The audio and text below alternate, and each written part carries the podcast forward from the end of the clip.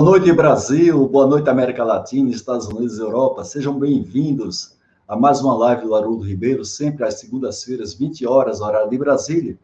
E até junho estamos fazendo um circuito com grandes líderes da década da qualidade no Brasil, que foi a década de 90. Já fizemos algumas lives, você pode assistir essas lives passadas no nosso canal YouTube, como também lá no LinkedIn e Facebook.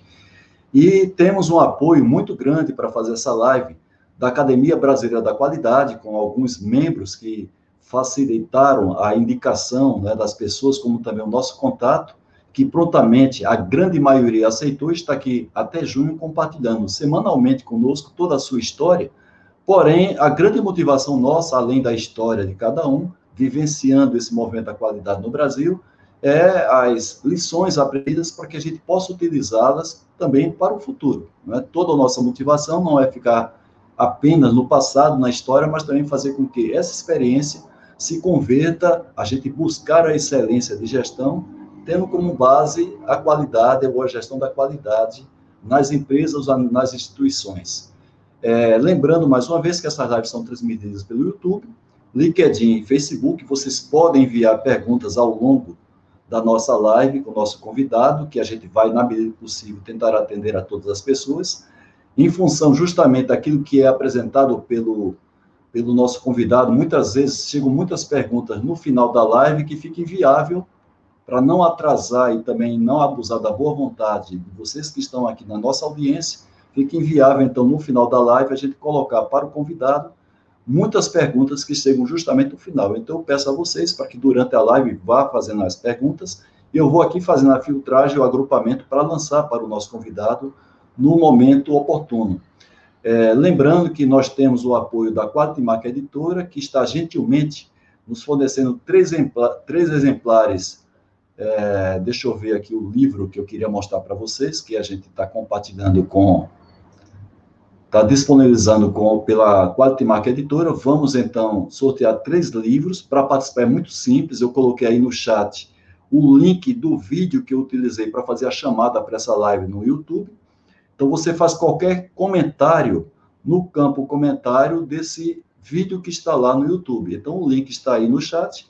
Você, por favor, caso queira participar do sorteio, no final, faltando 10 minutos aproximadamente para a gente concluir, a gente vai fazer o sorteio para três pessoas. Lembrando que, para esse circuito, se alguém que já foi sorteado voltar a ser sorteado, a gente passa adiante para dar oportunidade para mais pessoas é, participarem e ganharem esse belíssimo livro, que é um best-seller fornecido gentilmente pela Quadmark Editora na pessoa do Saidu Marromed. Como vocês viram, Quadmark é uma das instituições que ajudaram muito o movimento da qualidade do Brasil na década de 90 e aqui a gente prestou o nosso reconhecimento.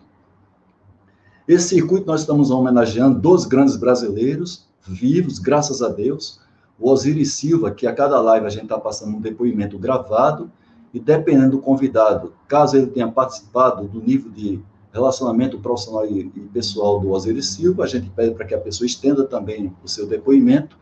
A gente pretende enviar a coletânea desse depoimento posteriormente para o, o Osiris Silva. Estamos homenageando também o professor José Israel Vargas, que tem 93 anos, já foi ministro é, no governo federal, e ele vai estar conosco aqui na segunda quinzena de junho, nos presenteando com toda a sua experiência, para que a gente possa aproveitar essa experiência em prol do nosso futuro, futuro profissional nosso e também, quem sabe, no movimento da qualidade aqui no Brasil. Temos aqui hoje como convidado o Ricardo Mota. É, eu vou fazer uma breve apresentação do Ricardo para daqui a pouco a gente convidar o Ricardo para entrar então na nossa sala.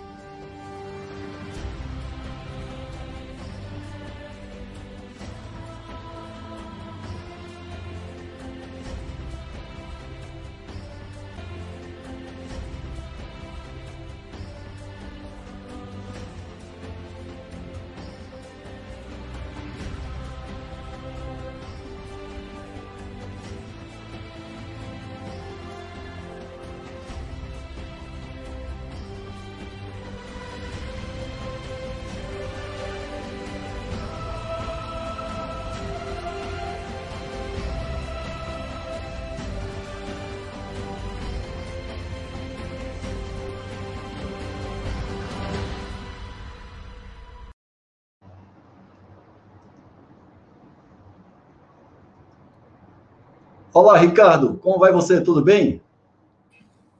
Olá, Haroldo, tudo ótimo, tudo ótimo. Boa noite. Obrigado Bom, pelo cara, convite. É um pra... você aqui, viu? Prazer muito, prazer muito grande, Ricardo, ter você aqui nesse circuito dos grandes líderes que participaram do movimento da qualidade no Brasil. É, de onde você está falando, Ricardo? Eu estou falando de Ribeirão Preto, né? Agora a gente acaba ficando mais na nossa casa, né? Esse é meu escritório virtual, né? onde eu tenho trabalhado a maior parte do tempo, né? Nesse momento de pandemia. Certo. E não está dando para visitar lá o pinguim, né? Oi? Não está dando para você fazer uma visita lá no pinguim, não é? Que é um local muito, muito bom lá de Ribeirão Preto para a gente tomar uma belíssima é. cerveja e um chopp, né?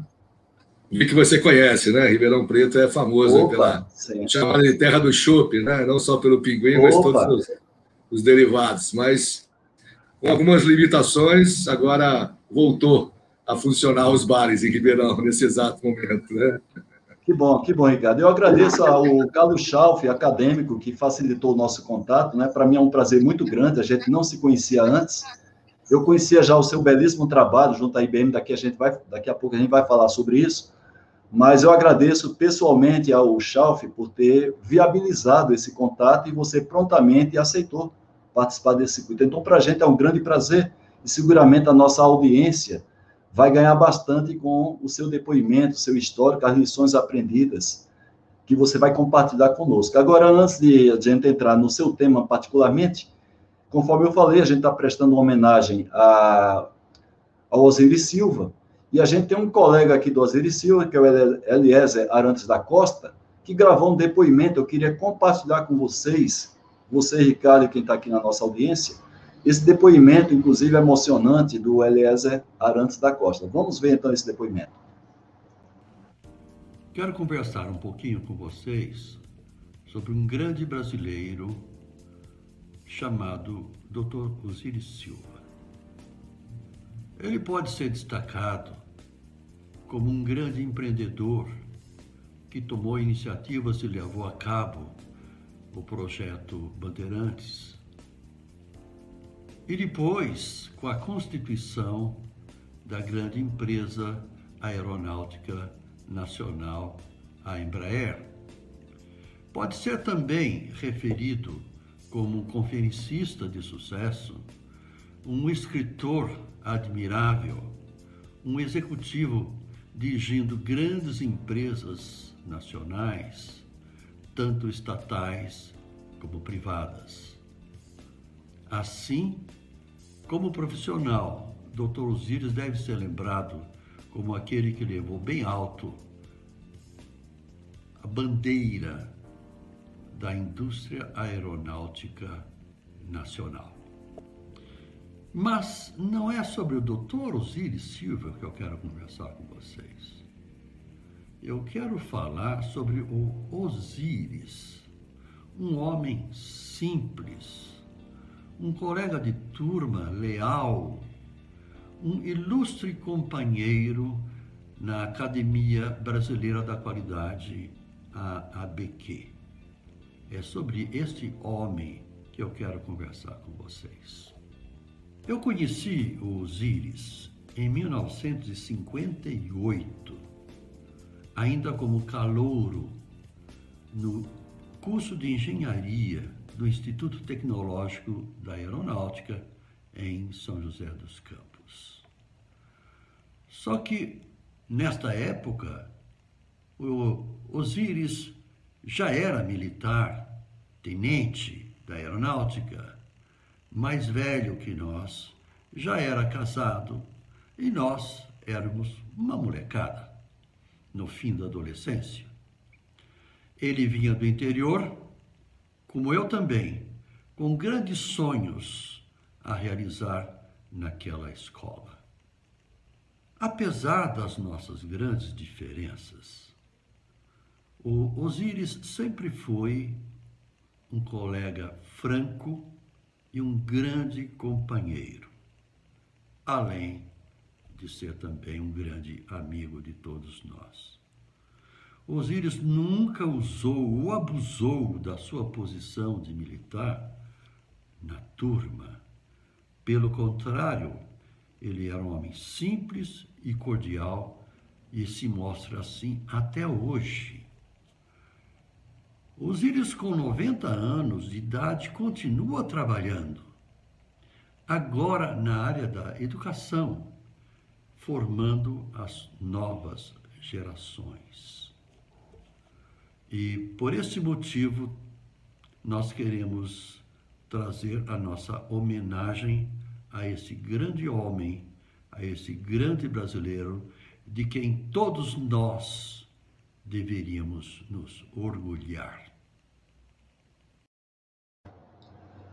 Muito bem, não é, Ricardo? É, cada vez que a gente vê os depoimentos falando sobre o Osiris Silva, quer seja na Embraer, quer seja na Petrobras, quer seja como ministro do governo federal, a gente vê a grandiosidade que é Osiris Silva, não foi por menos que na sexta-feira retrasada, a Embraer, ela mudou o nome do complexo, da sede que fica ali em São José dos Campos, e deu a esse complexo é, o nome de Unidade Osiris Silva. Então, realmente é uma homenagem justa, e é muito bom, sempre eu digo, a gente fazer essas homenagens enquanto em vida.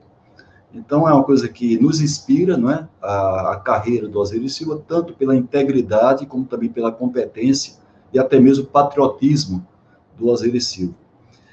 É, Ricardo, eu queria já entrar agora na nossa live em si, que o pessoal está ansioso aqui para que você fale um pouco da sua história, pedindo para que você fizesse um resumo da sua carreira profissional, principalmente da IBM, uma vez que você basicamente nasceu como profissional da IBM, e também, já pegando um gancho, como é que foi a sua entrada na, nesse movimento da qualidade e sua participação, não somente na IBM, mas também fora da IBM, principalmente junto à Fundação para o Prêmio Nacional da Qualidade, que era o nome da fundação quando ela foi criada em 1991. Muito bem, muito bem, garoto. Então, mais uma vez, eu queria só te dizer, agradecer e também que me sinto honrado aí pelo, pelo reconhecimento, tá? E, bom, minha carreira é, na área de qualidade, ela, ela, foi muito precoce até, né? Muito interessante. E eu saí da, da universidade, fiz estágio na IBM, fiz estágio na Telebrás também, e depois optei, acabei optando pela, pela IBM, saiu as vagas, né? A IBM já não contratava há muitos anos, e eu já fiquei meio ansioso, né, de não poder ser contratado, mas dei mais sorte danada. E do grupo de estagiários, que a IBM nunca tinha contratado, fazia mais de cinco anos, eu acho que mais, se não me engano, já não contratava ninguém. E eu estava na equipe de estagiário e todo mundo já estava, assim, é, seguro. Eu estava até meu plano B. E aí acabei sendo o primeiro estagiário da IBM em muitos anos que foi contratado antes de terminar o estágio. Pois foi um motivo de motivação para todo mundo, né? Que no, no evento despedida dos estagiários, eu fui o único que fiquei, né? Então, foi um momento, assim, muito, muito interessante, foi um dos primeiros momentos mais vibrantes, assim, que eu já comecei na minha carreira profissional. E aí, é, resumido, eu entrei na engenharia, sou engenheiro eletrônico de formação, né? Engenheiro, fiz engenharia elétrica, modalidade eletrônica, e entrei na engenharia, é, no estágio, né? E aí, quando saiu a, a minha, a minha vaga, é, foi na área de qualidade. Opa! E aí, eu, foi assim, foi muito interessante, porque eu fui estagiário da engenharia, por ser engenheiro eletrônico. E aí, quando saiu minha vaga, ela saiu em, é, em final do ano do estágio, antes de terminar o ano. E o, o meu gerente, na época, o Filinto, não esqueço ele, foi uma pessoa muito importante na minha vida. Até que ele, que, pegando uma carona na estrada, eu peguei carona com ele, para Ribeirão, ele ia para São Simão, ele trabalhava na IBM e ele que me avisou do estágio. Eu entrei no estágio e pude trabalhar na área dele. E depois ele me avisou que tinha uma vaga na área de qualidade que ele tinha me recomendado para eu fazer as entrevistas. Eu falei para ele, mas que qualidade? Mas que que é isso, filhinho? Eu sou engenheiro eletrônico, eu quero trabalhar na engenharia, eu quero trabalhar no laboratório de desenvolvimento. Não, Ricardo. Você é importante você entrar na IBM. Depois que você entrou Poxa. na IBM, aí você, você depende da sua capacidade, da sua competência, você vai para onde você quiser. E me colocaram na área, então, na área de qualidade, e eu fiz as entrevistas lá, na época, eu fiz 10 entrevistas, porque eu já era estagiário, fiz 10 entrevistas.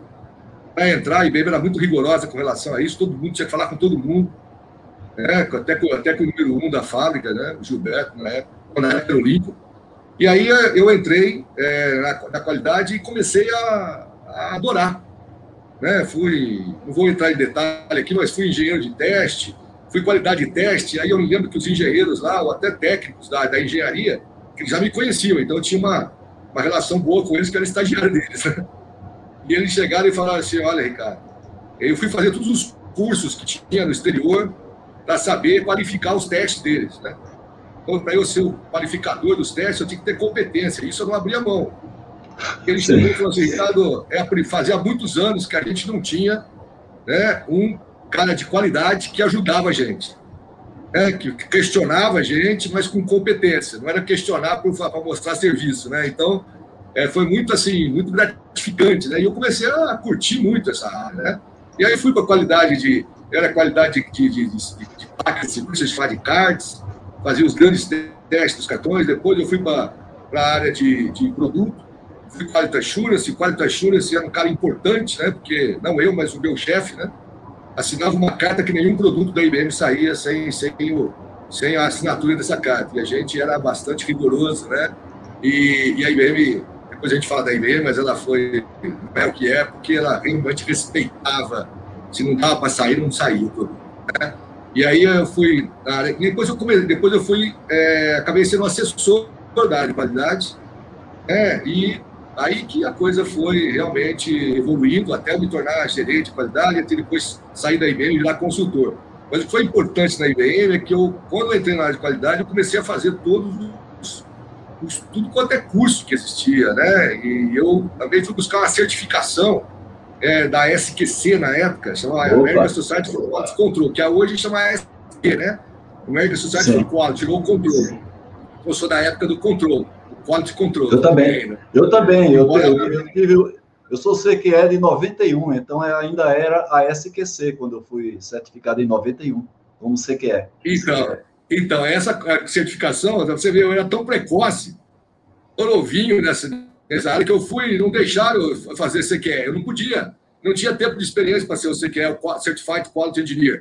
Aí eu tive que fazer primeiro, eu fiquei revoltado com isso. Eu tive que fazer o Quality Engineering Training, é o QEIT.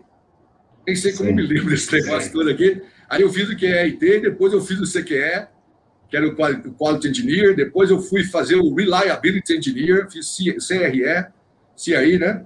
É, depois eu fiz, aí eu fui, fui para assessor de qualidade, né? Então eu comecei a ficar mais para a área de gestão mesmo, é, como um todo. E aí eu fiz o, o Quality Manager, né? Da SQ, Opa. fui certificado Quality Manager, é, fui um dos primeiros Quality Managers. E depois, né? Aí depois eu só fiz certificação, né? Hoje eu fiz como consultor na área de gestão, eu sou CMC, o Certified Management Consulting do ICMCI, que é um Instituto Internacional de Certificação de Consultores, né? E aí, hoje, que tem com uma base até uma ISO, né? Uma ISO de Sim. consultoria, que é a ISO 20700. Então, a, a, a, minha história né, foi evoluindo, e um marco importante também, que em 90 e 92, 91, na verdade, em novembro, foi criada a fundação, que na época era a Fundação para o Prêmio Nacional da Qualidade, FPNQ. Opa hoje é FNQ, Fundação Nacional da Qualidade. Está fazendo 30 anos, né? Então. É, Inclusive, viu, Ricardo? Oi. É, esse circuito de lives que nós fizemos aqui em 2021, propositadamente, é uma homenagem que a gente fez, porque, como instituição é, que foi fundada em 91, a gente tem condições de dizer: olha, temos 30 anos, então, é, do movimento da qualidade no Brasil na década de 90, tendo como referência a Fundação para o Prêmio Nacional da Qualidade, a qual eu acompanhei muito de perto, porque já em 92, na nossa empresa começou a, a se preparar para participar desse, desse prêmio, nossa empresa lá de Camaçari, e em 94 eu fui examinador do Prêmio Nacional da Qualidade, quando ainda era a Fundação para o Prêmio Nacional da Qualidade. Mas pode seguir, Ricardo. Não, isso é interessante, né? Porque a, a IBM, é, a Fundação para o Prêmio Nacional da Qualidade foi criada é, no momento de abertura da economia, né, de, do início de globalização, né, isso em 1991, mas ela foi criada é, dentro de um subprograma é, do Programa Brasileiro de Qualidade e Produtividade. Então, sim, é, existe o PBQP, né, na época do Collor, e, e tinha um subprograma né, que visava premiações, reconhecimentos. E a fundação entrou nesse contexto. E aí um grupo de empresas, né, é, que foi até liderado por um pelo presidente da Oracle, né, as reuniões iniciais ele não falava português, as reuniões iniciais eram em inglês. Então a IBM, a IBM participou desse, desse movimento, né, com várias empresas, e, e a gente se reuniu durante dois anos para criar uma entidade né, que pudesse promover a gestão, promover a qualidade, né, promover e reconhecer é, as organizações dentro desse subprograma. E, e aí que nasceu, as reuniões da Câmara de Comércio Americana, e isso nasceu a, a fundação, né, e eu, eu participei desse grupo que criou, que começou bastante pessoas, bastante empresas, e no final sobrou meia dúzia de carregador de piano, né, e, e felizmente, né, eu fui um dos desses, dessa meia dúzia que ficou no final. E, e aí eu acabei, né, não só criando, mas ajudando em todo o processo inicial, né? Com o saudoso Carlos Matias Martins né, e com o querido Dagnino, né, Basílio Dagnino. Sim. Eram as duas pessoas Sim. que estavam lá. E tinha um novinho lá, que era eu, né, é, da IBM, que ajudei a criar, e fiquei lá. É, é, então, minha carreira começou muito rápida, inclusive é, obviamente que no primeiro ciclo de avaliação é, eu não participei, porque, eu, porque a IBM estava participando, né? então eu estava ajudando a IBM, coordenando junto com outro colega meu, Michel. A gente estava é, é, organizando os projetos, então não tinha tempo para ser avaliador. Aí, quando eu fui é, ser avaliador, eu entrei com avaliador normal e eu queria. A IBM já tinha um processo de avaliação interna né, com o Baldrige, que foi o nosso, foi baseado com o do Baldrige, né? Então, já tinha um processo de avaliação interna e eu era avaliador, né, amigo? Eu fui avaliador e por uma, pela minha experiência, até com, o PNQ, com o iníciozinho do PNQ, eu acabei sendo examinador sênior né, da corporação da IBM. Então, fui fazer avaliação fora do Brasil, na Bélgica, no México, e isso, isso me deu uma experiência, assim, fabulosa. E eu me lembro que eu queria ser avaliador sênior, né? E aí o Carlos Matias Martins, o Carlos Matias Martins, ele, ele não queria, ele não deixou, porque falou que eu não tinha experiência ainda para ser sério, que eu tinha pouca idade. Olha como é que era a cultura na época, né? Hoje a gente valoriza muito o jovem, que é, que é arrojado e tal, e eu era muito novinho, eu ficava revoltado com o Carlos. O Carlos Martins era conterrâneo de Ribeirão Preto, né? Só que eu era novinho e ele não deixava. Aí eu, aí eu, é, mostrei que, poxa, eu era sênior da IBM, né? Então, para ser, para poder ser avaliador, né? Então, isso, isso, esse processo de ser avaliador, né? Dentro da IBM e dentro do, essa foto é muito bacana, né? Que é a gente recebendo o prêmio, que a IBM foi a primeira vencedora do PNQ. E aí isso me deu uma, né? Já na IBM, já antes desse 92, já tinha feito todas essas certificações, os cursos, né? Toda, todas as, as formações possíveis, né? Fiz até um, uma pós, uma especialização em administração, isso tudo me deu maior prazer né, na área de gestão. Então, eu fiz tudo que eu podia para me especializar e para aprender, né? É, então, foi muito interessante. E aí, depois eu fui né, com, com, a fundação. Né, a fundação, a minha carreira se confunde muito, minha carreira de qualidade, né? A partir da, da, criação da fundação, confunde muito com a minha carreira, meu desenvolvimento. E aí tivemos muita, muita coisa bacana na, né, na, na FNQ, como o caso do MEG, do Modelo de Excelência da Gestão, e aí a gente foi aprendendo demais, aprendendo demais, o modelo é muito útil. Eu fui cada vez mais desenvolvendo até que eu né, saí da IBM montei a minha, minha consultoria. Né, e, e, graças a Deus a gente continua até hoje se desenvolvendo. Né, então, não foi na década, hoje a gente acaba falando menos de qualidade, né, agora a gente sabe da importância da qualidade, nós sabemos, né, mas tem gente hoje que às vezes nem sabe dessa palavra, não entende muito bem, acaba tirando muitas vezes a palavra qualidade dos seus dos seus, dos seus logos e tal, porque né, ficou muito, parece que ficou desgastado, mas não, eu acho que assim, é tudo uma evolução natural. Sim, é, a gente fala muito sim, de gestão, sim. a gestão da qualidade, obviamente, ela é um. Ela ela ela ela está dentro da gestão como um todo, né? E eu aqui tenho, sabe, eu tenho umas coisas que é interessante, né? Eu tenho aqui a, o primeiro primeiro critério, né, do do MEG, né, 1992 né, que na verdade então, foi que eu tive acesso. É, no 1992, primeiro, que eles chamavam de instruções para criar para inscrição e o critério estava dentro. Depois que separou isso, o critério, isso. né? Então isso é muito interessante.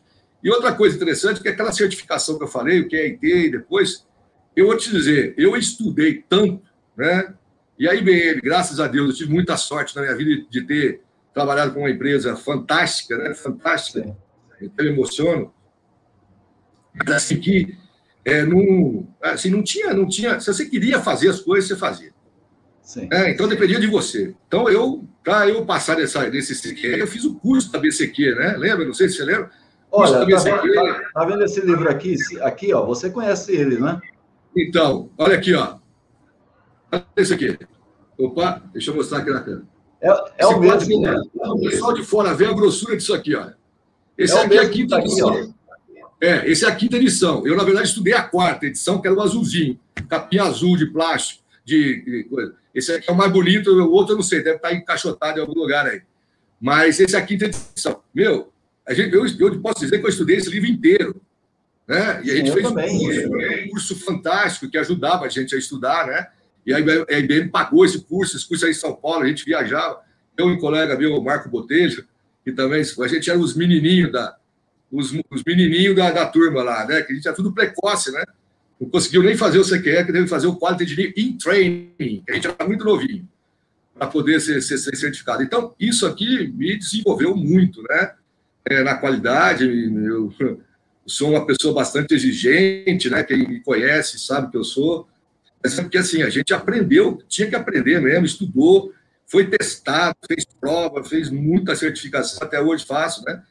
Que é justamente para a gente mostrar. E eu, como era é, assim, novo, mas novo perto dos, dos colegas, né, mais precoce. Então eu tinha que demonstrar mais do que eles, né, porque eu não tinha senioridade, né. Então, naquela época, isso, isso contava muito, sabe? Hoje não, a gente valoriza o jovem e tal. Claro que a senioridade é sempre importante, né, mas você não precisa é, ter tanta experiência para você ser um cara né, que vai ajudar as empresas. E eu me tornei consultor muito cedo também, muito, muito precoce também. E, mas tinha muita bagagem, principalmente por causa da, da IBM e por causa da fundação, né, que eu participei em muita coisa, coordenei comitês, participei de vários comitês. Eu fiz, fui representar a fundação até, no, até nos Estados Unidos, numa, num evento um evento de melhoria da, da, do, dos critérios do Baldrige, né, do Malcolm Baldrige, e a fundação tinha pouca gente, né? E eu acabei, eu falo inglês, né? E tal, e aí eu fui lá. Eu fui o único, o Brasil foi o único convidado é do Baldrige. Então, assim, eu tive o prazer de ser o único país, nós tivemos, e a Fundação foi a única entidade que contribuiu para a melhoria do Baldrige nos Estados Unidos. Né? Então, é, isso foi muito legal. E quando eu fui. Essa experiência toda, eu me lembro quando eu fiz meu, meu currículozinho para colocar nas propostas, nos primeiros clientes meu. Eu me lembro de um cliente de Recife, e o cara, o cara era novo, e a gente se desencontrou na hora do, do, do, do saguão do, do aeroporto para ele me buscar, né? Aí, mas a gente estava se vendo, mas um ou outro a gente não se conhecia. Mas eu fiquei achando que era ele e tal. Aí eu perguntei. Ele falou: Você é, você é o Ricardo? Eu falei: Sou e tal. Poxa, Ricardo, eu estava imaginando uma pessoa muito mais velha, porque eu li o seu currículo todo que você fez. Eu estava imaginando uma pessoa mais velha e tal, né? Então foi muito engraçado. Então, esse, esse é, hoje não, hoje já sou né? Hoje, nós, na verdade, nós já somos decanos, né? somos mais velhos né? da turma, e, e, a gente vê muita gente nova, né? bacana, bastante motivada. Mas uma coisa que a gente tem, que independente da nossa cidade, é a vibração, é a motivação, é o encanto pela gestão, pela qualidade, né? Então, e que não é todo mundo que tem. Então, a gente fala, outro dia eu estava falando com, é, com, com o Daucha, que é o presidente da fundação, nessa renovação, eu falei, olha, preciso encontrar os meninos bons aí, mas assim, mas é cara que veste a camisa. Não adianta ele vir, contribuir depois para colocar no currículo para depois ir embora. Porque hoje tem muita molecada que é assim, né? Bom pra caramba, mas assim, mas eles não estão querendo parar em lugar nenhum, né? É, questionar isso. Mas eu estou dizendo, a fundação é uma causa, né? A qualidade é uma causa que você tem que acreditar, seja via fundação, seja via outras entidades. Né? Eu participei de outras entidades também, né? Participei do IPEG, fui o primeiro diretor técnico do IPEG, que é o Instituto Paulista de Excelência de Gestão, né? E, enfim, em várias entidades, que é sempre para ajudar, né? No, no IBCO, que é o Instituto Brasileiro de Consultores de Organização, fui primeiro vice, fui vice-presidente, fui diretor, para ajudar a melhoria da, da, dos consultores da área de gestão, os consultores organizacionais, os management consulting, né? que são os que trabalham com a gestão, que tem a qualidade no sangue, né? Então, é isso, assim, sem querer me alongar muito, que até eu tenho muita coisa para contar e adoro ficar falando isso, né? Reviver os momentos gente, gostosos. A gente, né? vai, a gente vai explorar um pouco você nessa live somente para fazer um pouco assim de da importância desse seu trabalho junto à fundação, que é um trabalho voluntário, claro que permitido pela IBM na época que você trabalhava para ela, mas isso aí tem, tem que ter a motivação própria. Você participou do grupo de formação da, da, da fundação, da, dos próprios critérios, da formatação. Você tem mais de 26 ciclos de avaliação. Eu, participei, eu particularmente, participei de dois, 94 e 97, e quem já participou, temos várias pessoas aqui que estão nos acompanhando na live, o próprio Mauro Paganotti, que viajou com você para os Estados Unidos, conheceram juntos o doutor Juran em 88, né? É, Olha só, você... isso é, desculpa te interromper, mas isso é bacana, que eu lembrei, essas coisas de história, grande Paganotti, a gente se conheceu, e ele deve lembrar do livro, né, do livro que nós fizemos, o curso do Juran. Eu fui no congresso sim, da ESQ, e depois a gente foi fazer, eu fui fazer o curso do Juran. E eu tenho aqui, esse Juran foi um dos papas, né? Aquele do padre de e tem aqui o, né, a dedicatória. Opa, deixa eu colocar na Opa, dedicatória, né? A dedicatória. Cara, a, gente, a, gente era novinho, novinho, mas conhecia os velhinhos. Você vê, olha o velhinho de gravata, de gravata aqui, que chiquezinho, né? De gravata borboleta aqui. Muito é, bem. Então, eu tenho, a gente era menininho, né? Nessa época. Eu tenho ele, esse azul aqui é ele, tá vendo aqui? Só que é em português. Esse aqui, ó. Tem um dois dele, esse daqui, esse daqui são do Juran. Agora, Ricardo, é muita dedicação, porque você tem que participar dos cursos de preparação para exame, você tem que dedicar em torno para cada relatório que você avalia de 60 a 80 horas. Então, você participou de vários ciclos de, de, de avaliação, então a gente parabeniza você e até agradece, porque a gente sabe que são essas atividades da Fundação que faz com que haja um movimento da qualidade, haja avaliação das empresas, e as empresas com essa avaliação, elas aprimoram a sua metodologia de gestão pela qualidade buscando a excelência. E eu gostaria que você resumisse, na sua opinião, qual, qual foi o, o fator fundamental na metodologia utilizada pela IBM para que ela fosse a primeira empresa brasileira em 92 a ganhar o PNQ. O que é que diferenciou a IBM para chegar e conquistar esse prêmio em 92? Duas, duas grandes, grandes coisas, né? Assim, primeiro, é, que a IBM, é, como eu falei, existia um prêmio, é, uma avaliação, o assessment, né? o, o, o Quality Assessment, que era baseado no Baldrige, no, no prêmio americano, no qual a fundação, também, a Fundação para o Prêmio Nacional da Qualidade, na época, né, se baseou também. É, primeiro ciclo foi totalmente balde, né? Totalmente balde. Depois foi feito pequenos ajustezinhos, até que a gente no momento cortou esse cordão umbilical. Mas é, a IBM já tinha, acho que há dois anos, né, esse processo de assessment, de avaliação, segundo um modelo de gestão, né, segundo um modelo de excelência. É, sempre foi excelência. Então, isso, obviamente, facilitou. É, é interessante que, assim, eu peguei os critérios agora em 92, né, eu vejo, nossa, como era diferente, né? Mas é o que tinha de melhor na época, né? E então a IBM tinha essa, essa cultura já. Mas eu acho que assim, isso só facilitou um pouquinho, né? Porque ninguém sabia escrever relatório, ninguém sabia avaliar, né? Até os avaliadores não sabiam avaliar, porque o modelo era, era, um, era, um, era um breakthrough na época, né? Quer dizer, foi um, um rompimento né? da, da qualidade na época, né? Isso baseado no balde que foi criado é, uns anos antes, né? baseado naquele livro também do Tom Peters, né, né Search of Excellence, a busca da excelência, né? Então, esses, esses, movimentos todos, né, que foram importantes, e, e, a IBM sempre ficou antenada com isso, né? E, tinha na época, é assim, é, a IBM era era realmente uma coisa fantástica, fantástica, né? É, você tinha, primeiro que era o comprometimento das pessoas, né? Era muito grande. Então, quando você fala, hoje eu vejo, né, como consultor, você fala, vamos Vamos buscar um prêmio, vamos buscar um modelo, porque tem que convencer todo mundo. É, convencer, quer dizer, tem a meia dúzia aqui que se convenceram, contrata até você como consultor, né? Mas tem que convencer todo Sim. mundo. Então, a IBM tinha muito isso. Quer dizer, vamos entrar? Claro que vamos no prêmio, né? Por que, nós vamos entrar? Porque isso faz parte da nossa cultura. Qualidade está no sangue, né? Existiu um, um, uma estratégia, que a gente chama de estratégia, chama de programa. Programa, a gente, eu não gosto muito da palavra programa. Programa tem mesmo enfim, tá? Então, essas coisas são feitas para durar. Mas assim, a gente quer colocar mais com uma, uma estratégia, é, até uma coisa cultural, que era o MDQ. Era o Market Driven Quality. A IBM tinha esse, esse, esse, essa estratégia MDQ, que era um negócio muito, muito forte, né, muito cultural. Market Driven Quality significa qualidade né, dirigida pelo mercado, ou seja, quem manda é o mercado, quem manda é o cliente. É ele que nos orienta em tudo, né? E o MDQ era, obviamente, focado né, em, em, fortemente em processos, né, em pessoas, né, processos de pessoas fortemente, dentre outras coisas, né, o resultado. É, e isso era uma cultura, né, era cultural na IBM, sabe? Assim, era uma coisa muito forte.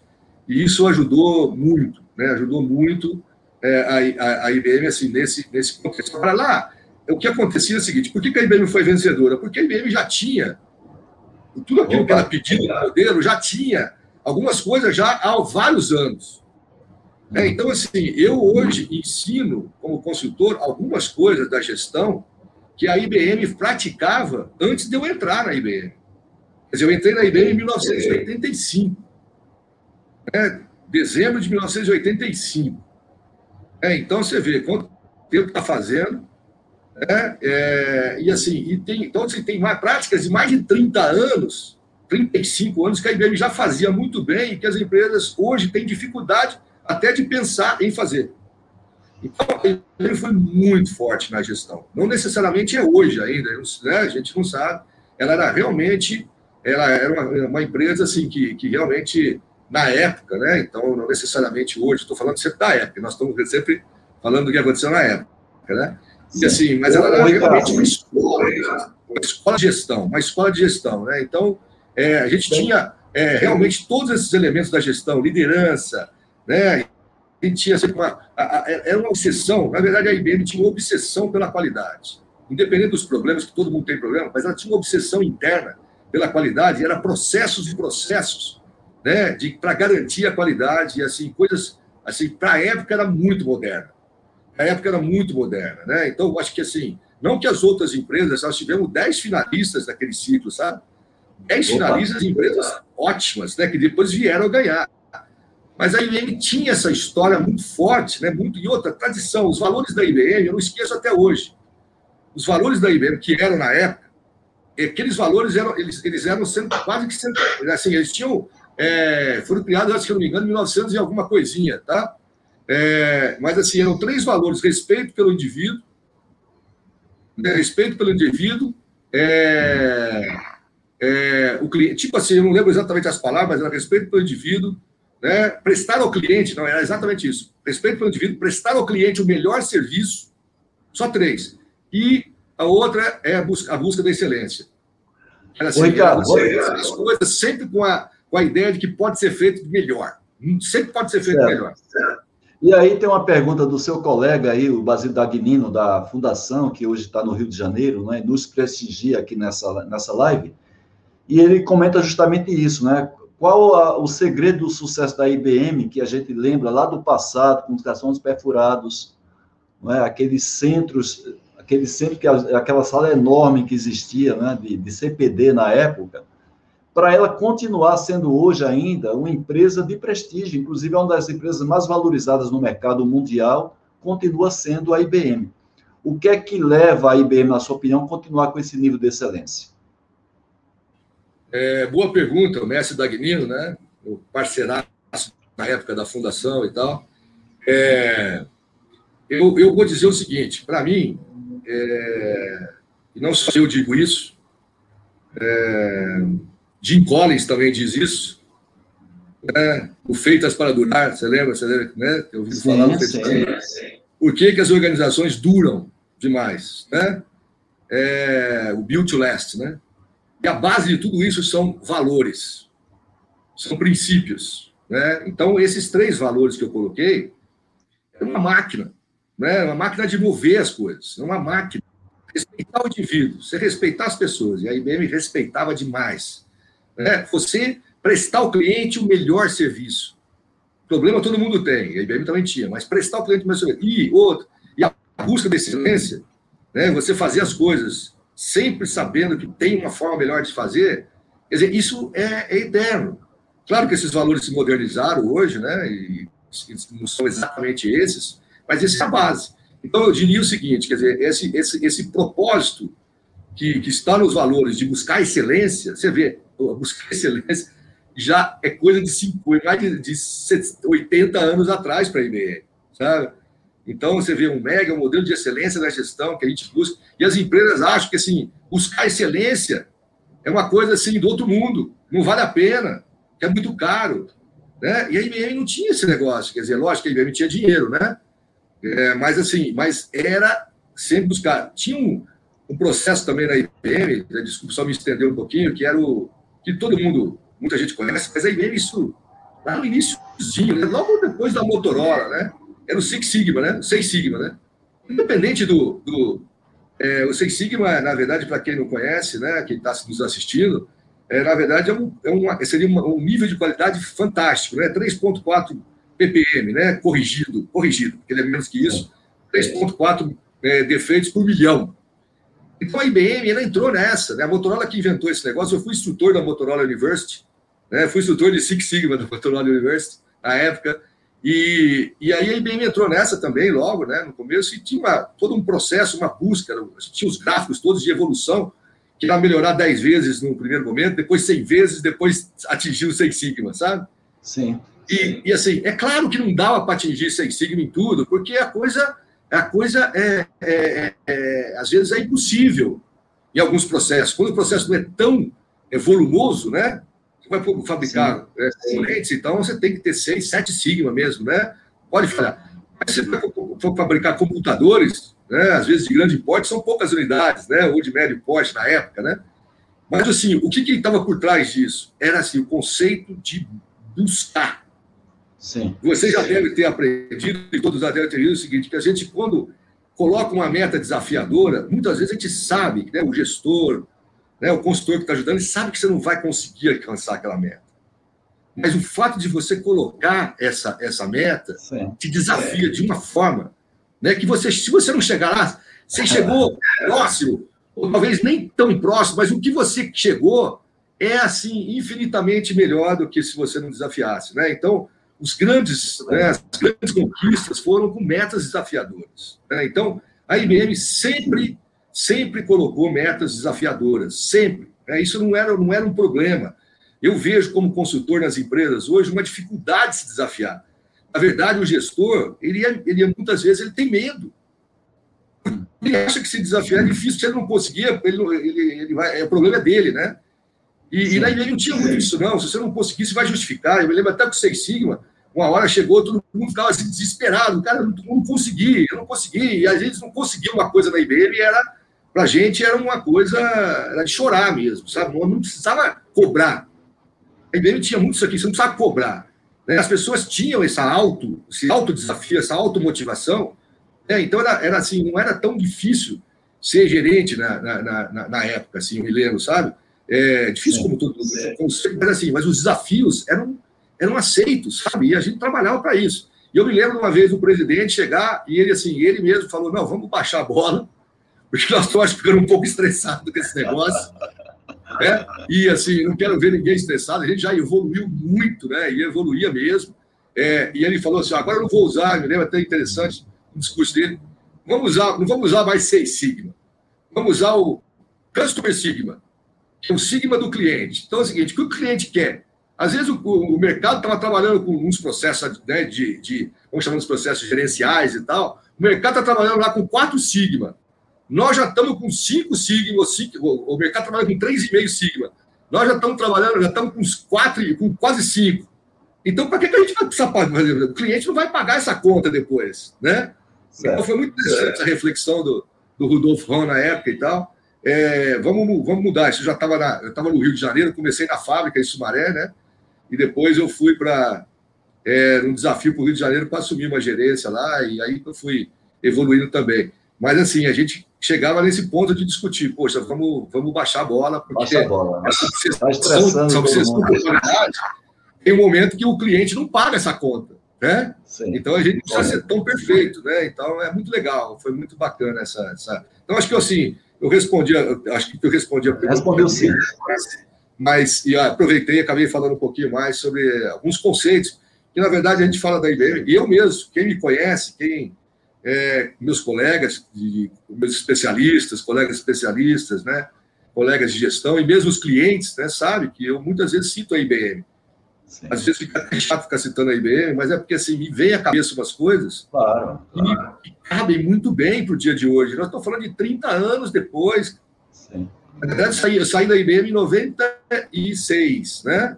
É, então, nós estamos falando aí, pô, estamos, eu estou há 25 anos como consultor. Então, do, da época que eu saí, já, estão, já se passaram 25 anos, e eu dou os exemplos de 25 anos atrás, parece uma brincadeira, né? e sim, tal, mas é porque realmente é, é, é, era, era de vanguarda, né? Era de vanguarda. É, é normal, Ricardo. É, eu trabalhei na empresa em Camaceiro, na Bahia, a Central de Manutenção de Camaçari, que a gente implantou a qualidade total com apoio na época do Vicente Falcone. E a empresa, ela hoje não existe mais, a Central de Manutenção de Camaçari, mas ela tá tão, tava, tá, estaria tão atualizada na sua gestão que até hoje a gente cita, a gente tem grupos temos aqui presente o Eduardo Guaranha, que é presidente da Academia Brasileira de Qualidade, mas que foi gerente da Copesul, que é outro grande exemplo, que inclusive foi uma das primeiras empresas brasileiras, junto com a VEG, a conquistar, a ser vencedora do Prêmio Nacional da Qualidade. Então, é muito comum quando você tem uma empresa como referência, que é o caso da IBM, e não tem como a gente, mesmo 25 anos depois, não deixar de citar quando a gente fala em excelência de gestão. Mas eu queria já também passar uma pergunta aqui para você, com relação a. É uma pergunta do próprio Guaranha com relação ao MEG, que é o modelo de excelência de gestão, que hoje está à disposição pela Fundação Nacional da Qualidade, disponível no site da própria Fundação para quem quiser ter esse modelo à sua disposição. Ele pergunta isso. Hoje podemos dizer que esse MEG, que é o modelo de excelência de gestão da Fundação Nacional da Qualidade, retrata a cultura Brasil da qualidade e da gestão? Você acha que está muito próximo da nossa realidade de gestão?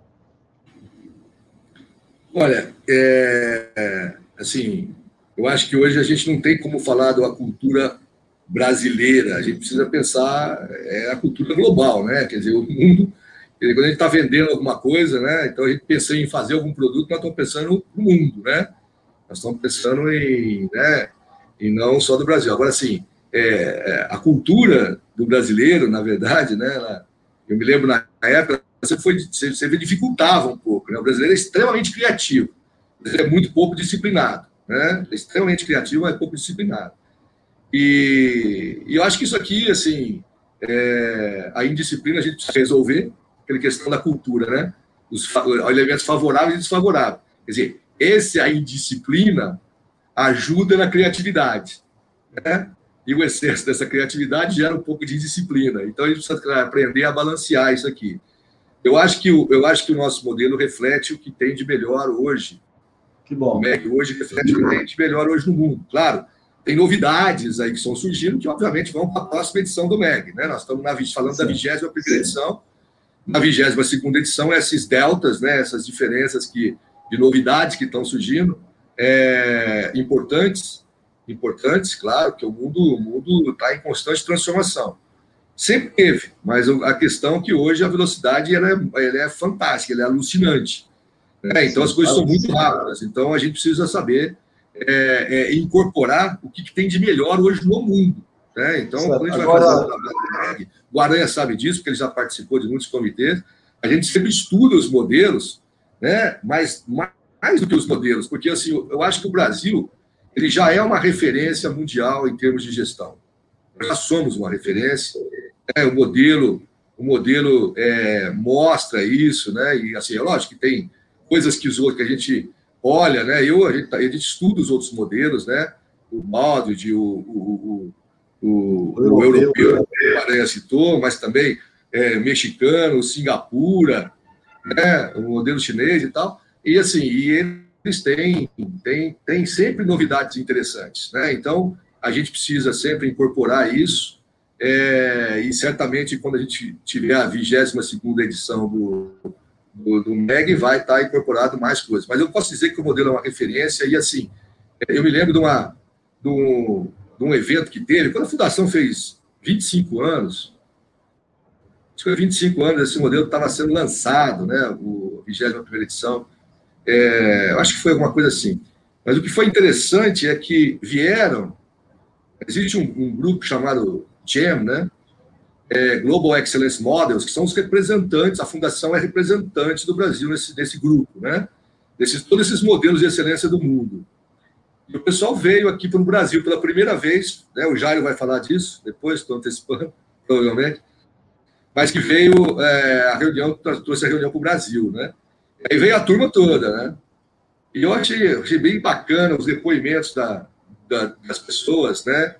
Do, do europeu, do japonês, do chinês e tal, todos, assim, alguns, né, foram, tá um pouquinho mais distantes, né? Chegaram a falar que o nosso modelo está muito, muito longe. Chegaram a falar anos luz, mas anos luz eu acho que exagero, né? Mas na tá, frente. Então, assim, acho que a gente. É, a gente muito, a gente, tá, a gente é uma referência, né? a gente sempre pode fazer melhor, acho que aquele princípio da IBM, né? a fundação tem isso, a gente tem que estar em constante é, atualização do modelo, né? porque as coisas mudam muito rapidamente. É, eu acho que não tem nada desatualizado no modelo, né? É, Agora, o que tem, o que tem é coisas que vão precisar vir, né, é, para os novos modelos. Mas eu acho que assim é um excelente, uma excelente referência para você implantar, né, para você entender o que é gestão, o que é qualidade naquela, na, que a gente está falando hoje em dia. O que é qualidade na, na gestão, né? É você ter esses elementos que estão lá no MEG como uma referência. É claro que o MEG busca incorporar tudo que tem de novo, né, então, as novidades das, das ISOs, né? que seriam aí os grandes modelos que existem no mundo, as grandes metodologias, né? Essas metodologias ágeis que estão que estão cada vez mais mais né, é, forte, então esses essas coisas. Agora o que é legal, assim, o que é bacana, assim, só falar é o seguinte, é que tem muita novidade hoje que tem um rótulo e que o Isso, MEG já tem muitos, já tem há muitos, desde o início, né? Esse, esse, negócio, esse negócio de a gestão de partes interessadas, por exemplo, stakeholder management, materialidade, essas coisas, nossa, o nosso modelo já, já trata há muito tempo, né?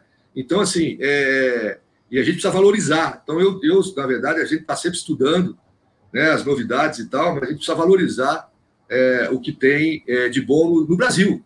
Né? E aí, Agora, Ricardo. Tem outras coisas boas, outros modelos de referência bons também no Brasil, Estou falando do MEG porque a gente está é, tá falando, está tá, tá alinhado mais com a fundação. Mas tem outros modelos de referência bons. O brasileiro é muito criativo, né? O brasileiro é rápido, né? Ok, tem uma, tem uma colocação feita aqui pelo Jorge Casazeira, o nosso Cajá, que inclusive vai estar conosco aqui nesse de live. O Jorge Casazeira foi um dos é, pioneiros a, a, ajudar, na época, a Bahia Sul Celulose, que hoje é uma das unidades da Suzana, a conquistar é, aqui no Brasil, a primeira certificação ISO 14000, que foi a segunda do mundo. E o Jorge Casazeiro vai estar conosco nesse circuito. Ele coloca uma opinião dele, particular dele, e eu queria que você é, debatesse, né? Ele fala que com essa versão de 2021, os critérios do PNQ, que já não tem mais essa denominação né, de PNQ, é, ele diz que já não é mais o mesmo, na opinião dele. É, o que é que aconteceu na sua opinião? E quando ele coloca assim, ele, é como se ele estivesse dizendo, olha, baixou um pouco o nível de exigência ou de qualidade de gestão nessa nova versão de 2021. É, grande cajazeira, amigo cajazeira e tal. Na verdade, é, eu discordo, lógico, né? Na verdade, eu discordo, porque o, o MEG continua sendo uma referência, tá certo? Mas sem dúvida. O que eu acho é o seguinte, é que é, talvez os modelos anteriores eles eram mais didáticos, né? Era muito mais didático, assim, vamos dizer assim, a forma. Mas é, a vanguarda continua no mesmo, é lógico que vai ter que vir a segunda, a 22 segunda edição, né, em algum momento aí, do futuro próximo, que atualizar, a gente tem que estar sempre atualizando, né? Mas, assim, o modelo é de vanguarda, eu acho que assim, o que a gente tem que saber é, é saber explicar o modelo, saber extrair do modelo. Os, os, conceitos estão lá, né? E talvez a forma de aplicar é, talvez fosse um pouco mais didática no, no passado, que é mais detalhado, mas isso era uma reclamação porque ele era muito denso, né? Então, em função das, de você fazer uma simplificação, você acaba sendo menos é, menos detalhista, né? E aí, obviamente, você precisa de pessoas é, com uma visão, está atuando no dia a dia mesmo, de uma visão mais crítica. Então, assim, a gente que está no, no, dia a dia, né, eu, eu, continuo dizendo que o modelo é uma referência. Eu posso dizer assim que o MEG, independente do que tem hoje, eu acho que é mais legal a gente estar tá discutindo mesmo essa história, né? E tal, até porque nós estamos falando bastante da década de 90 também, né? Claro que vamos falar de futuro também. Mas assim, o MEG foi um divisor de águas, sabe? Assim, eu, por exemplo, na minha, na minha é, quando estava na IBM, depois na consultoria, né, eu acho que assim, a gente consegue, com um modelo sistêmico desse e integrador, pensar rápido, pensar grande, né, inter, é, interrelacionar as coisas que acontecem numa empresa, numa organização, muito mais facilmente. Né, se às vezes a gente vê pessoas que não conhecem o MEG, que são às vezes grandes especialistas em determinados temas, mas eles têm dificuldade de conectar com outros aspectos importantes da gestão, sabe? Então, e essa era uma ponto de sucesso da IBM que eu falei, que era essa conexão forte entre esses elementos e a integração que existia na companhia. Então, acho que essa integração é uma palavra muito, uma coisa muito difícil de obter nas empresas. Integrar os processos, integrar né, é, as metodologias que são utilizadas. Cada metodologia foi inventada por alguém. Quem inventou a metodologia. A pensou no melhor da A. Ela resolveu, resolveu muito bem aquele problema. Só que quando você entra com a metodologia A, mais a B, C, D e etc., até Z, né, e tudo mais, essas metodologias não foram feitas para se falar, muitas vezes, né? Então, o MEG ele tem esse papel integrador, né, de você de você conectar. E isso, quem quem quem quem milita, né, muito com o MEG, quem, quem conhece esse modelo, consegue pensar mais sistemicamente e consegue tomar decisões mais sistêmicas. Eu vou falar a você assim, é, é, é, não, não, é incomum a gente pegar uma organização que não está acostumada com o MEG, né, por exemplo, aí você faz um diagnóstico rápido, né, e a pessoa chega e fala assim, cara, como é que você conseguiu em tão pouco tempo levantar todos esses pontos aqui que eu acho que tem gente que demora anos para entender o que está acontecendo e depois essa recomendação você toca na ferida. Então, é lógico que a gente tem experiência, né? 25 anos no, só de consultoria, não é pouco, né? Um quarto de século. Na IBM tinha um prêmio um quarto de século. As pessoas que, que atingiam 25 anos e tal. É, com, com, competência, não era por tempo de casa só, não. Mas, assim, é, eles falam assim: como é que você conseguiu gerar tanta oportunidade assim, né? Tanto problema, a gente não chama de problema, a gente chama de oportunidade para melhoria, a gente usa um eufemismo, né? Um eufemismo para não, não passar, você tem esse problema, você tem essa oportunidade de melhorar, né? Sim. Oportunidade para melhorar. E a gente, e, e, assim, e é muito, é por quê? Mas não é, é porque a gente é, é, tão bom assim, não, é porque o modelo ajuda. Né? Então, assim, certo. pelo menos para mim, né? ele me ajudou muito a pensar sistemicamente, né? Então, isso facilita muito o trabalho de quem não tem. Às vezes, são consultores muito bons, renomados no mercado, é, de grandes consultorias, mas que são especialistas em determinados temas, né? E quando entra, a gente não pode fazer uma consultoria de melhoria de processo sem ser bom em estratégia, sem a gente ser bom em pessoas, porque as coisas são interconectadas, né? Você não, você não entender um pouquinho de pessoa ali, como é que você vai resolver o problema do processo? Você sabe que as pessoas não estão afim, né? Não estão motivadas, né? Ou se a estratégia está apontando para o outro lado. Então, acho que o modelo ele, ele, ele, ele ajuda bastante, mas assim muitas têm oportunidades para melhorar, como qualquer modelo. Né? Ele, ele precisa ser atualizado hoje com a velocidade que as coisas surgem, né? E assim, muita coisa falando de startup, é, todo mundo falando de startup, pensar exponencial e tudo mais. Sim, sim, sim, mas nem toda empresa né, vai viver como startup para sempre. É uma ilusão das pessoas. Né? Você tem que me basear naquela startup. Já vê, já vê empresas, empresas como Uber, por exemplo, já entrou naquela fase, Facebook, já entrou naquela a fase Google, tem que fazer gestão. E aí, se não souber fazer gestão, sofre. Sofre. Porque assim, o que a gente quer, que a gente quer se espelhar nas startups, né, nos empreendedores, né, nas pessoas jovens, é o quê? É esse empreendedorismo. É esse pensar fora da caixa, empreender, inovar, mudar. Né? A gente quer isso. Mas depois que eu cresço e tal, eu preciso continuar. Mas eu tenho que saber gerenciar também. E esse é o problema. O desafio é você equilibrar isso, né? né? Você dosar tu, o teu nível de empreendedorismo. Se você for muito para gestão, você pode perder essa capacidade inovadora. Né? Se você for muito para inovação, você pode esquecer um pouco da gestão. Então, é para balancear essa questão, achar o ponto ótimo. É difícil explicar, cada setor tem o seu ponto ótimo. O MEG tem essa pretensão, mas ele precisa também, também, ele também precisa evoluir para que ele também é, equalize bem essas questões. Ricardo, sem perceber, a gente, a gente ia tocar nesse assunto em termos de perspectiva de futuro, mas você, ao comentar sobre a revisão atual do modelo de excelência de gestão da Fundação Nacional da Qualidade, você já fez um comentário nesse sentido, que nós temos um modelo atualizado que, para o que nós temos hoje, é o que há de melhor, talvez, no mundo, segundo os benchmarks que vocês fazem, é, que a Fundação faz e que vocês também apoiam. E como nós estamos a, a 21 horas e 3 minutos, eu não, não gosto de abusar das pessoas que participam aqui da nossa live, da nossa audiência, porque seguramente estão dedicando o seu tempo de convívio com a família para estar aqui nos escutando. E eu sou muito disciplinado com relação ao tempo. É, eu gostaria de duas coisas. Primeiro, fazer o sorteio e depois voltar para você fazer as suas considerações finais, para que a gente possa se despedir aqui da nossa audiência, tá bom? Eu vou compartilhar aqui com o pessoal a, o aplicativo que eu utilizo aqui dentro do YouTube para as pessoas que participaram, lembrando que é quem. Deixa eu ver se é esse aqui. Se não foi, eu volto. É esse aqui. Que quem já foi sorteado nas lives anteriores desse circuito, a gente passa adiante para dar oportunidade para uma outra pessoa. Vamos ver quem é o primeiro sorteado ou sorteada do dia. Isabela Barbosa. Então, parabéns, Isabela. Você vai mandar para mim o seu endereço completo para o pdca.terra.com.br, para que a Qualitymark Editora, que é a maior editora de livros sobre gestão qualidade que nós temos no Brasil e talvez na América Latina, possa enviar esse livro para você, Isabela. Vamos sortear uma outra pessoa, João Vieira de Melo Neto. Se não me falha a memória, o João Vieira deve estar falando com a gente lá, de, lá do Pará. Então, parabéns, João Vieira. Também, se não me falha a memória, ele é do Senai. E a terceira pessoa, vamos ver quem é?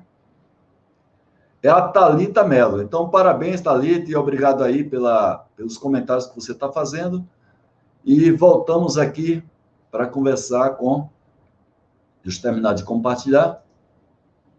Para fazer as considerações finais, Ricardo. E daqui a pouco a gente se despedir da nossa audiência. Infelizmente, em função desse tempo limitado, as pessoas que fazem as, as perguntas, principalmente no final, não dá para a gente é, repassar para você, Ricardo. Mas eu queria que você fizesse as suas considerações finais para depois eu agradecer a sua participação, como também da nossa audiência. Claro, passou muito rápido, né? Rápido. Que é bom passar rápido. Né? Passou muito rápido esse tempo. Nossa, eu, eu também falo demais, você já percebeu, né? E mas agrega bastante.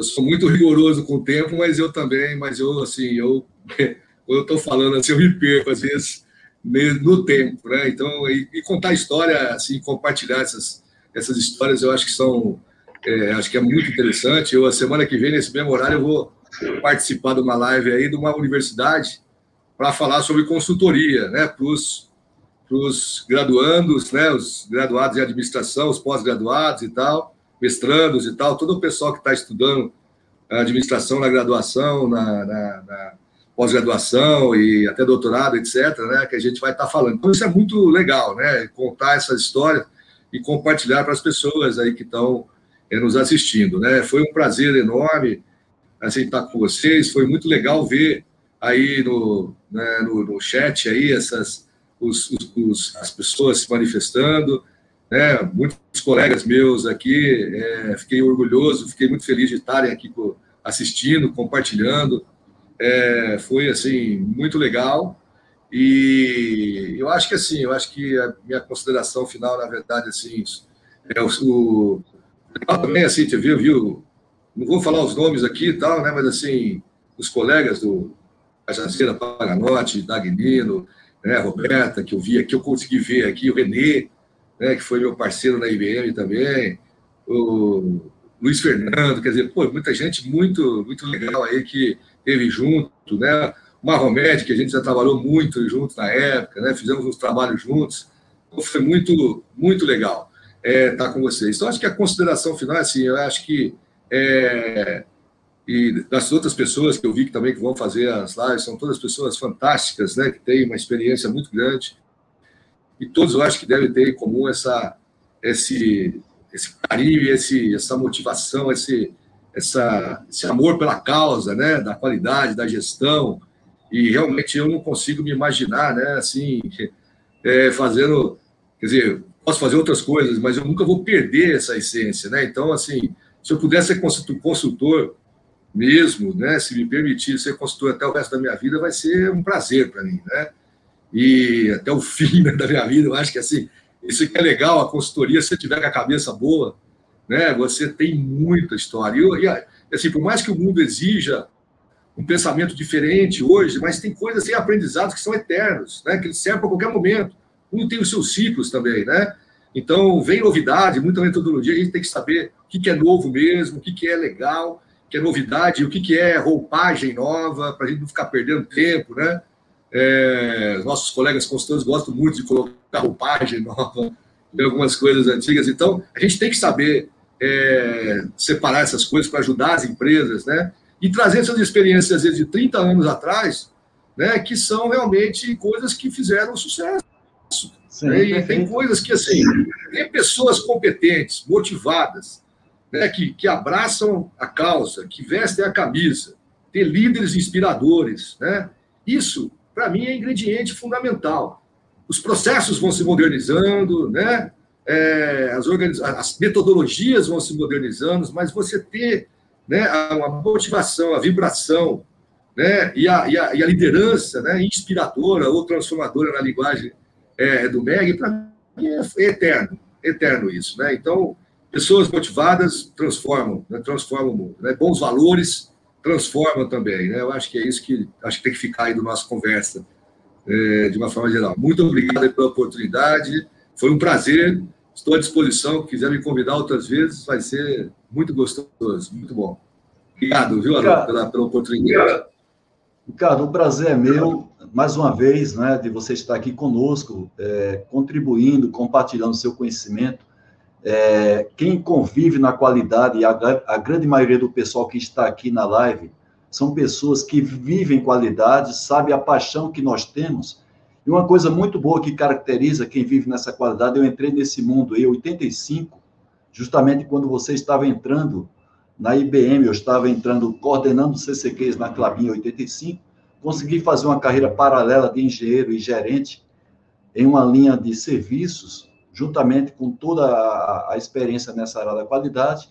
Em 95, montei a minha empresa de consultoria PDCA, e como você, estou há 25 anos nesse mercado, e sempre com esse desejo de aprender, desejo também de compartilhar conhecimento. Tenho vários livros publicados, 36 livros, para justamente compartilhar. E a gente sente, quando você fala, que você fala com coração, fala com amor, e talvez seja a mesma coisa dos profissionais que estão aqui presentes nessa live, nos assistindo, dedicando parte da sua, do seu horário de descanso, do convívio familiar, para estar aqui até relembrando dessa história, né? e com isso nos inspirar para que a gente continue nessa batalha, passando esse conhecimento para novas gerações e, conforme você falou aí, ajudando as empresas a seguir nesse rumo da excelência. Então, parabéns pelo profissional que você é, parabéns por tudo que você fez, principalmente junto à Fundação Nacional da Qualidade de maneira voluntária.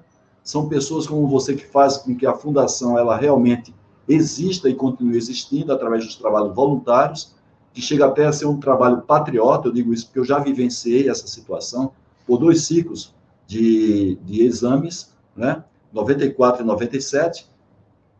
Desejo a você, Ricardo, toda a sorte do mundo, sucesso. Você merece ser o que é, essa pessoa bem-sucedida.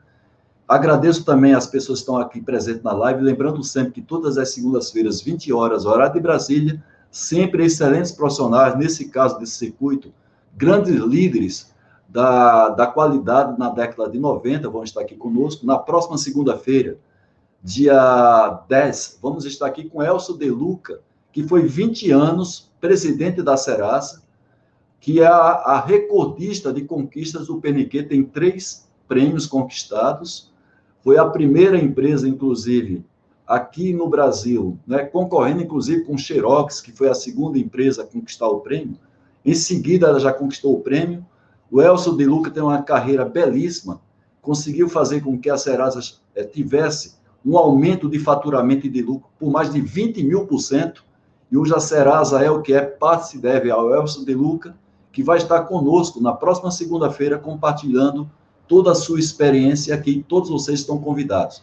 Agradeço a todos vocês da audiência por, inclusive, estar compartilhando as publicações que eu faço da chamada dessa live e estar aqui presente até agora, é, parabenizando você, Ricardo, pela belíssima apresentação que você fez. Então, desejo a todos vocês, a audiência que está aqui presente, que fiquem com Deus na vida de vocês. E você, Ricardo, mais uma vez, parabéns e nossos agradecimentos aqui, como quem vive no mundo da qualidade, por toda a contribuição que você deu para o mundo da qualidade do nosso país. Obrigado, então, viu, Ricardo?